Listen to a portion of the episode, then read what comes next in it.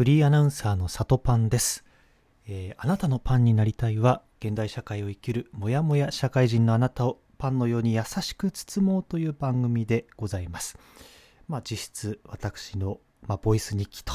なっておりますのでお付き合いください。えーここ最近でですね一番なんか気になるニュースといえばやっぱりあのプロ野球日本ハムの新庄新監督就任というニュースありましたけれどもなんかねあの人見ちゃいますよね。まここ最近なかなかねこういいニュースが、えーなかったというか世知辛いニュースばっかりだなと思っていましたけれどもなんかこう久々にパッと明るいニュースというかあの人自体が非常に明るい人なのでなんかこう見ちゃうな目で追っちゃうなという感じがしますね。でまあ SNS などの反応を見てもですねかなりおおむね歓迎というかそういったムードが漂ってますよね。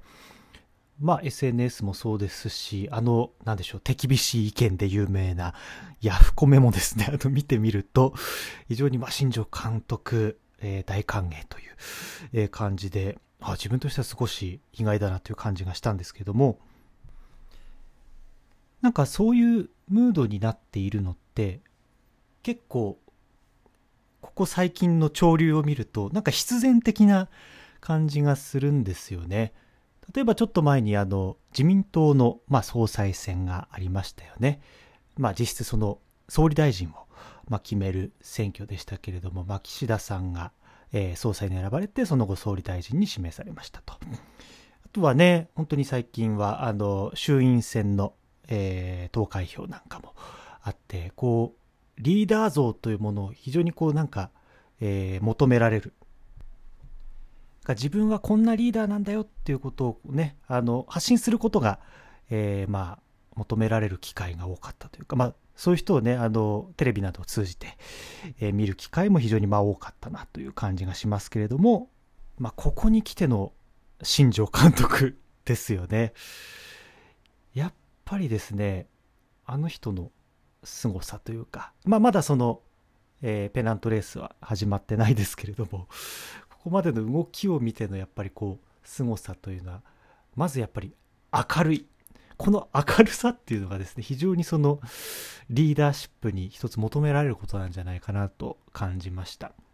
えっと、やっぱりリーダーというのは、その一つのビジョンを示して、集団というか組織をこう引っ張っていくというか、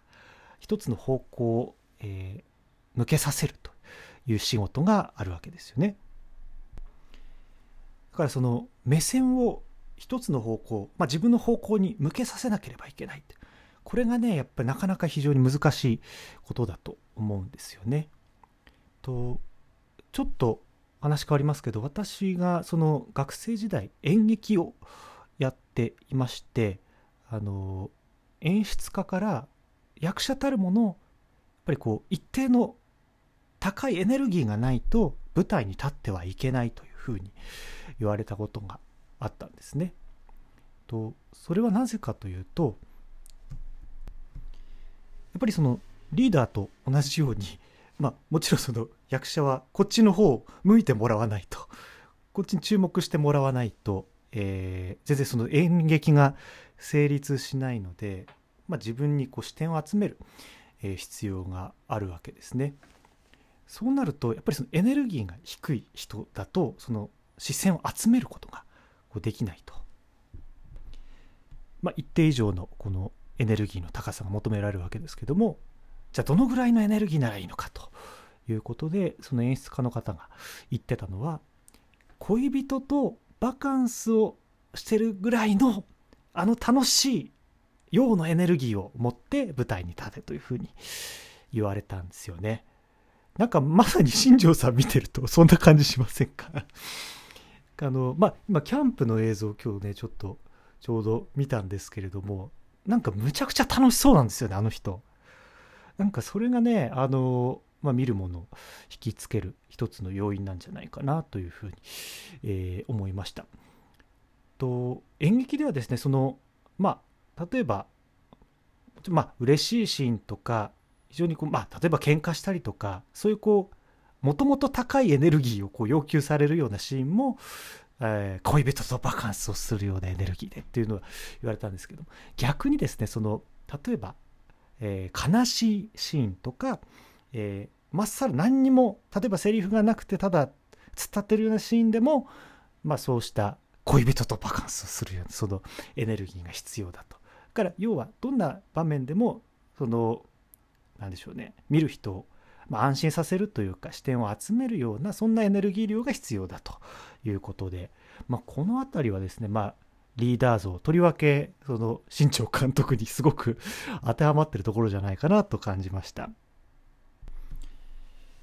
ともう一つはですねその何か変えてくれそうというねそういう期待感がありますよね新庄監督。まあ、それは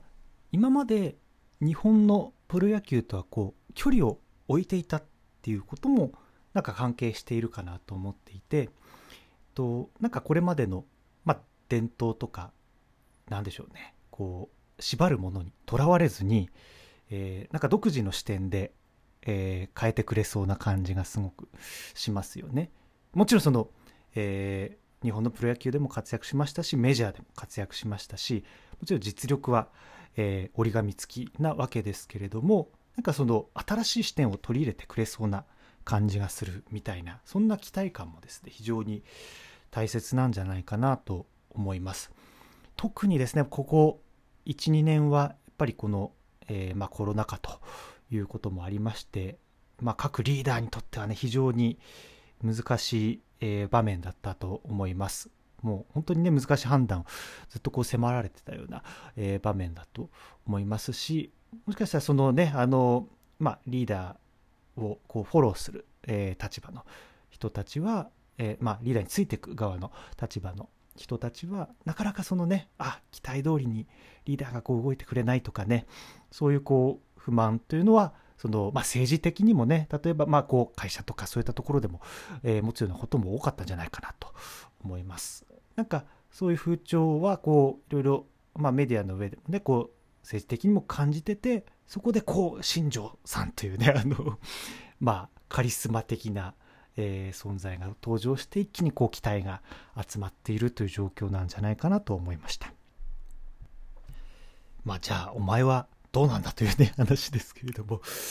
まあねまあ今私はちょっと、えー、新しい会社に転職したばかりなのでまだまだそのねこう何でしょう自分がマネジメントする立場というわけではないですけれど、まあ、年齢的にもねこれから、えー、もしかしたらそういう立場になったりとかあるいはその、まあ、プロジェクト単位でこう引っ張っていかなければいけないっていうことがあると思いますけれどもその自分のねその何でしょう苦手意識というかここダメなんだよなというところとしては結構ねそのピンチの時とか不安な時になんか不安だっていう顔をしちゃうみたいなね ところがありまして、ね、もしなんか自分のリーダーがそういう不安な顔してたら結構自分も不安になっちゃうと思うんですよね。なので、まあ、そのそういうところを見せないで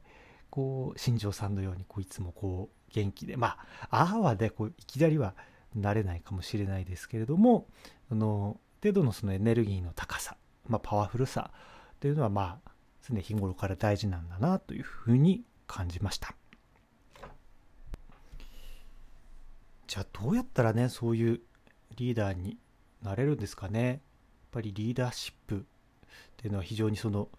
ねこう自発的にこう事業を、ね、引っ張っていくっていう意味では非常に、えー、必要なものですけれどもうんなんか